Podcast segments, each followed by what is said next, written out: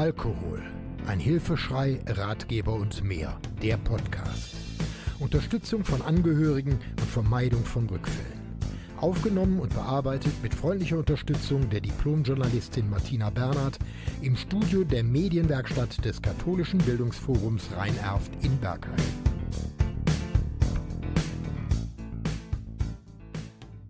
Auf ein Wort. Spirituosenangebot an der Kasse und mehr. In Tankstellen, an Wasserstationen und besonders in der Quengelzone für Kinder an Supermarktkassen entdecken wir die kleinen Flachmänner. Schnapsflaschen mit etwa 200 Milliliter Inhalt. Ähnlich den Taschenflaschen für unterwegs sind sie perfekt für schnelle Schlücke. Doch meiner Meinung nach dienen sie hauptsächlich dazu, den Alkoholismus zu fördern, indem sie unauffällig, handlich und genau in der richtigen Menge präsentiert werden. Welchen anderen Grund sollte es für diese Darbietung an der Kasse oder direkt an der Tankstelle geben? Jemand, der eine solche Menge an der Tankstelle kauft, ist zumindest alkoholgefährdet. Ich spreche über dieses Thema mit MdB Linda Heidmann, Bündnis 90 Die Grünen.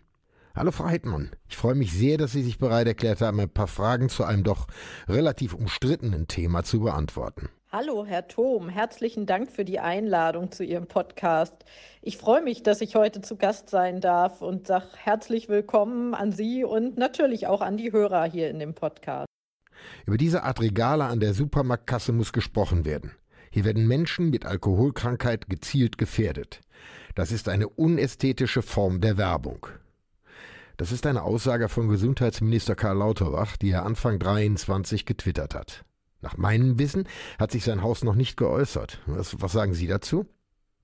Herr Lauterbach hat äh, sicherlich äh, den Wunsch, hier etwas zu ändern. Das hat er mit seinem Twitter, äh, mit seiner Twitter-Aussage ja deutlich gemacht. Allerdings ist das Thema leider etwas komplexer, denn die Zuständigkeit für die Frage, was in Supermärkten im Kassenbereich angeboten werden darf und was nicht, liegt nicht unbedingt im Gesundheitsministerium, sondern ähm, im Wirtschaftsministerium oder auch im Verbraucherschutzministerium. Da muss man genau prüfen, welches entsprechende Gesetz da ähm, verändert und entsprechend angepasst werden kann, um ähm, zu sehen, äh, was man da ändern kann und in welchem Ministerium das auch liegt. Ähm, unserer Recherche nach ist es so, dass das tatsächlich ähm, am sinnvollsten wäre, hier wohl das äh, Gesetz gegen unlauteren Wettbewerb ähm, einmal anzugucken. Und das wäre dann äh, in der Zuständigkeit des Wirtschaftsministeriums vermutlich. Sie sind ja seit vielen Jahren politisch sehr aktiv, gehörten zur Hamburger Bürgerschaft und sind seit 2021 Mitglied im Deutschen Bundestag. Außerdem sind Sie ja verbunden mit der Hamburgischen Landesstelle für Suchtfragen und engagieren sich stark für die Regulierung von Suchtmitteln. Was stellen Sie sich hier konkret vor? Unter einer besseren Regulierung von Suchtmitteln verstehe ich tatsächlich äh, gute Verhältnisprävention, Verhältnisprävention bei Suchtmitteln. Das heißt ja, ähm, Suchtmittel zwar für Erwachsene durchaus zugänglich zu machen, aber sie im Prinzip unattraktiv zu machen. Äh, zum einen dadurch, dass sie äh, nicht äh, rund um die Uhr überall erhältlich sind, dass zum Beispiel gute Warnhinweise drauf sind, dass möglicherweise auch Steuern darauf stärker erhoben werden und der Preis ein Produkt unattraktiver macht. Und genau das ist das, was ich mir ähm, für Alkohol vor allem in Deutschland immer noch äh, stärker wünsche. Alkohol ist nach ähm, meiner Einschätzung in Deutschland einfach viel zu selbstverständlich überall rund um die Uhr ähm, zu bekommen. Und auch was Jugendschutz angeht, äh, werden hier, so wie ich es sehe, nicht immer alle Regeln hundertprozentig eingehalten. Da wünsche ich mir tatsächlich, dass wir damit in Deutschland einen anderen, einen besseren Umgang finden. Und bei Tabak kann man zum Beispiel auch sehen, da wurden vor einigen Jahren viele Regeln neu eingeführt, sei es, dass die Werbung beschränkt wurde, dass Tabak nur noch an der Kasse hinter Gittern erhältlich ist und dass diese Warnhinweise, wie gesagt, da drauf kamen. Und das hat auch dazu geführt, dass Tabak äh, in der Folge weniger gekauft wurde, dass äh, die Zahl der Raucherinnen und Raucher zurückgegangen ist. Äh, und wie gesagt, ähm, derartige Maßnahmen wünsche ich mir auch für Alkohol. In einem Interview mit Ihnen habe ich gelesen, ich hoffe, ich gebe das hier korrekt wieder, den Jugendschutz stärken. Ein wichtiger Punkt dafür ist es, beim Verkauf legaler Suchtmittel konsequent das Mindestalter zu kontrollieren. Zudem sollten wir darüber nachdenken, harten Alkohol nur noch in lizenzierten Fachgeschäften zu verkaufen. Frau Haltmann, glauben Sie, dass eine strengere Kontrolle etwas verändern wird? Ich glaube schon, dass strengere Kontrollen zur Einhaltung des Jugendschutzes ein wichtiges Mittel sind. Ja, und ähm, wie schon eben auch erläutert, ähm, finde ich, Alkohol muss nicht jederzeit überall verfügbar sein. Und das ist gerade, ähm, was junge Menschen angeht, natürlich auch ein wichtiger Punkt, dass die Alkohol nicht zu jeder Zeit an der Tankstelle oder am Kiosk kaufen können und dass sie es, äh, egal ob im Kiosk oder an der Tankstelle oder nach meinem Wunsch am liebsten in speziellen Fachgeschäften mit eingeschränkten Öffnungszeiten, dass man äh, wirklich ähm, Alkohol, gerade harten Alkohol, auch nur auf Nachfrage bekommt, damit äh, diejenigen, die es verkaufen, auch wirklich gezwungen sind, sich mit der Person, die etwas kaufen will, nochmal genauer auseinanderzusetzen, den Ausweis zu kontrollieren und ähm, das nicht einfach so übers Kassenband zu ziehen, ohne zu gucken, wer kauft das da eigentlich. Ähm, da ist, das ist aus meiner Sicht auf jeden Fall ein wichtiger Punkt dafür, um Jugendschutz besser gewährleisten zu können. Wie stehen Sie persönlich zur Freigabe von Cannabis? Ich halte ähm, die Entkriminalisierung und die kontrollierte Abgabe, die legale Abgabe von Cannabis wirklich für einen richtigen Schritt und auch für einen eigentlich längst überfälligen Schritt. Denn äh, ich finde, die Menschen, die Cannabis ähm, zu, äh, also konsumieren, die Erwachsenen zu kriminalisieren, das war und ist der falsche Weg. Es zeigt sich auch ähm, immer mehr, dass das nicht dazu führt, dass die Menschen deshalb einfach nicht konsumieren, äh, sondern es wird immer mehr konsumiert. Deshalb scheint wirklich die Kriminalisierung niemanden mehr vom Konsum abzuschrecken.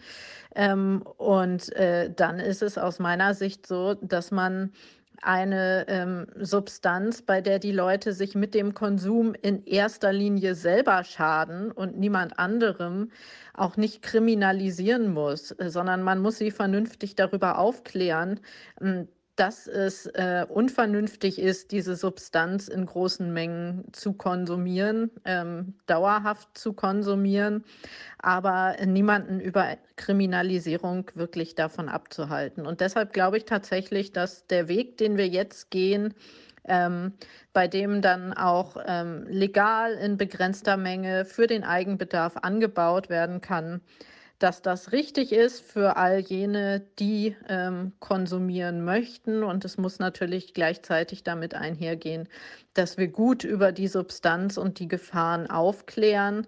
Ich glaube auch, dass es tatsächlich für den Jugendschutz ein wichtiger Schritt ist, weil ähm, explizit nur Erwachsene selber anbauen und auch nur in den Clubs Mitglied werden dürfen.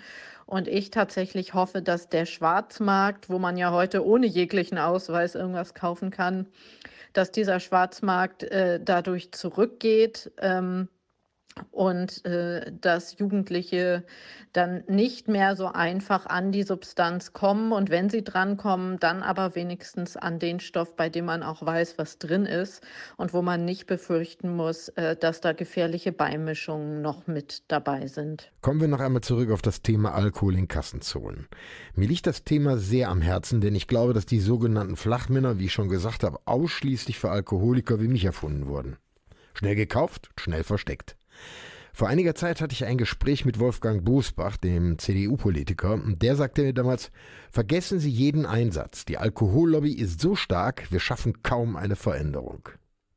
Glauben Sie, dass wir eine Veränderung erreichen können? Und wenn ja, wie? Ich glaube schon, dass wir Veränderungen erreichen können. Ich äh, gebe aber gleichzeitig auch Herrn Bosbach recht, dass die Lobby hier ähm, ganz schön stark ist. Aber man muss ehrlich sagen, bislang bekommt sie auch keinen öffentlichen Druck äh, so richtig und ähm, bekommt äh, auch keine gesetzlichen Vorschriften oder Empfehlungen von EU-Ebene. Ähm, das ist tatsächlich was, was beim Thema Tabak sehr geholfen hat, gerade Einschränkung von Tabakwerbung beispielsweise Ähm, da gab und gibt es Vorgaben von der europäischen Ebene, die auch in Deutschland dazu geführt haben, dass gegen starken Druck der Tabaklobby die Werbung hier ähm, eingeschränkt wurde. Und ähnliches wünsche ich mir tatsächlich auch äh, für Alkohol und gerade Alkohol im Kassenbereich. Also ich glaube, da muss einfach mehr öffentlicher Druck, auch mehr öffentliche Aufmerksamkeit für dieses Thema ähm, geschaffen werden, was äh, und ähm, im Idealfall tatsächlich auch Druck von europäischer Ebene kommen. Ähm, denn eigentlich gibt es äh, schon eine hohe gesellschaftliche Akzeptanz ähm, und auch eine, ja, einen großen gesellschaftlichen Wunsch, glaube ich, gerade in dem Kassenbereich ähm, auch was zu verändern. Denn wie Sie richtig sagen, eigentlich braucht keiner diese kleinen Flaschen. Sie sind nur für Menschen, die alkoholkrank sind, jedes Mal wieder ähm, eine Versuchung. Und ähm, für niemanden würde es eigentlich eine Einschränkung bedeuten, wenn diese Flaschen irgendwo anders im Supermarkt platziert wären oder wenn man auch gezielt danach fragen müsste. Von daher sehe ich da schon eine hohe gesellschaftliche Akzeptanz für und glaube, dass man tatsächlich da auch mit dem entsprechenden Druck ähm, dann Gesetze auch machen kann, selbst wenn die Lobby es gerne anders hätte. Mich beschäftigt seit längerer Zeit ein weiteres Thema und ich hätte gern Ihre Meinung dazu gehört.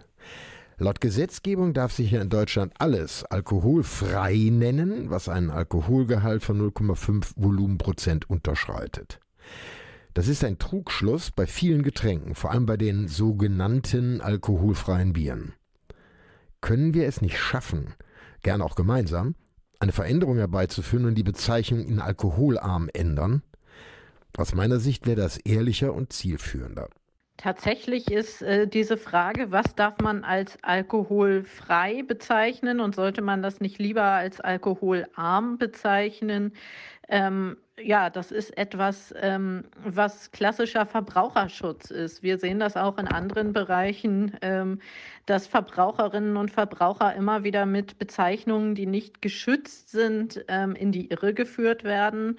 Ähm, und das nehme ich auf jeden Fall äh, nochmal mit als Vorhaben im Verbraucherschutzbereich, hier tatsächlich zu einer Kennzeichnung zu kommen ähm, bei Produkten, die äh, weniger als 0,5 Prozent Alkohol äh, enthalten, dass die dann auch wirklich alkoholarm statt alkoholfrei ähm, heißen müssen. Das ist auch gesetzlich nicht ganz einfach zu verankern. Sehen Sie die Chance zu einer Veränderung der Gesetzgebung? Ich glaube allerdings, dass das äh, wichtig ist und dass wir das auf jeden Fall angehen müssen, denn wie Sie auch schon gesagt haben, ähm, in der Frage vorher, gerade für alkoholkranke ähm, Menschen ist es in dieser Gesellschaft sehr schwierig, ähm, vernünftig zu konsumieren. Immer wieder wird man ähm, in Versuchung geführt. Ähm, man kann sich nicht vernünftig informieren darüber, was äh, eigentlich irgendwo drin ist. Und deshalb halte ich das tatsächlich auch für ein wichtiges Vorhaben, was ich in unsere Beratungen in der Koalition auch nochmal mitnehme. Eigentlich bleibt noch eine Frage offen ob wir Suchtkranken oder die Angehörigen etwas verändern können. Aber darüber sollen sich unsere Zuhörer die Gedanken selbst machen. Vielen Dank, Frau Heidmann, dass Sie sich die Zeit für das Gespräch genommen haben. Herzlichen Dank, Herr Thom, auch Ihnen für die Einladung. Es war sehr nett. Du kannst alles das und viel mehr aber auch nachlesen. Schau mal auf meine Webseite unter www.burkhard-tom.de. Diesen und weitere Podcasts gibt's auch rund um die Uhr in der Mediathek von NRVision. Wir hören und sehen uns auf www.nrvision.de.